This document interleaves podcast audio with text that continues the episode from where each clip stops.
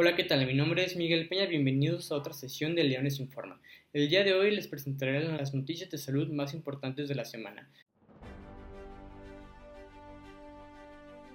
El domingo 5 de julio recortan vacunas y comida a niños alerta ONG.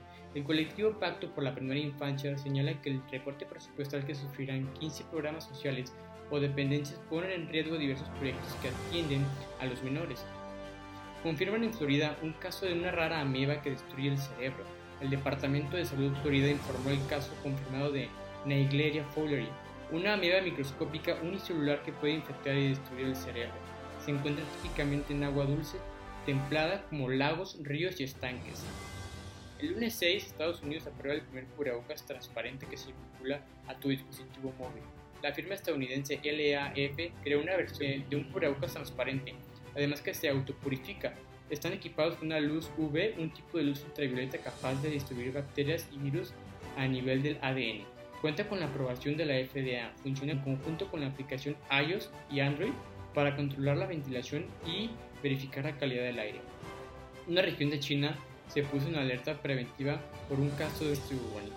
Las autoridades de la región autónoma de Mongolia Inferior emitieron una alerta de nivel 3, la segunda más baja con un sistema de 4 tras confirmarse un caso de la enfermedad que implica la prohibición de caza y consumo de animales que puedan transmitir la peste, la llamada población a informar sobre los casos sospechosos. El paciente se encuentra actualmente en cuarentena y estable.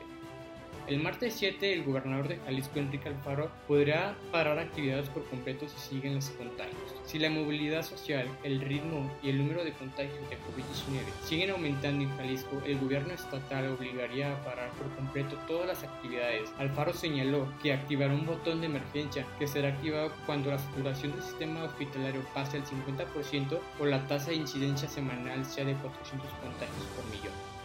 Citronel es poco efectiva como repelente de mosquitos. El jefe del Laboratorio de Tecnología Farmacéutica de la Universidad de Guadalajara, César Ricardo Cortés Álvarez, dijo que ante el gran número de casos de dengue actualmente, la población busca la forma de cuidarse y prevenir las picaduras. Casi todas las propuestas que hay son con citronela, pero la citronela tiene un efecto máximo de una hora y posterior a eso ya no provoca que el mosquito no se acerque y tendremos que estar aplicando continuamente la formulación. El miércoles 8 presentan a Mesa de Educación avances de protocolos para regreso a clases. Los cuatro comités que fueron creados para analizar el regreso a clases para el ciclo escolar 2020-2021 presentaron sus primeras propuestas de protocolos para todos y cada uno de los niveles educativos, los cuales serán analizados y actualizados conforme a los nuevos indicadores que presentó el gobernador Enrique Alfaro para atender a la pandemia del COVID-19 con el llamado botón de emergencia.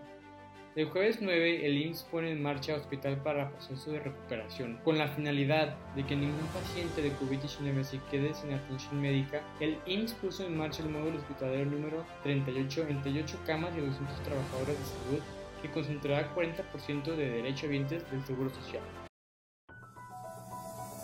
Mi nombre es Miguel Peña y esto fue todo por esta emisión.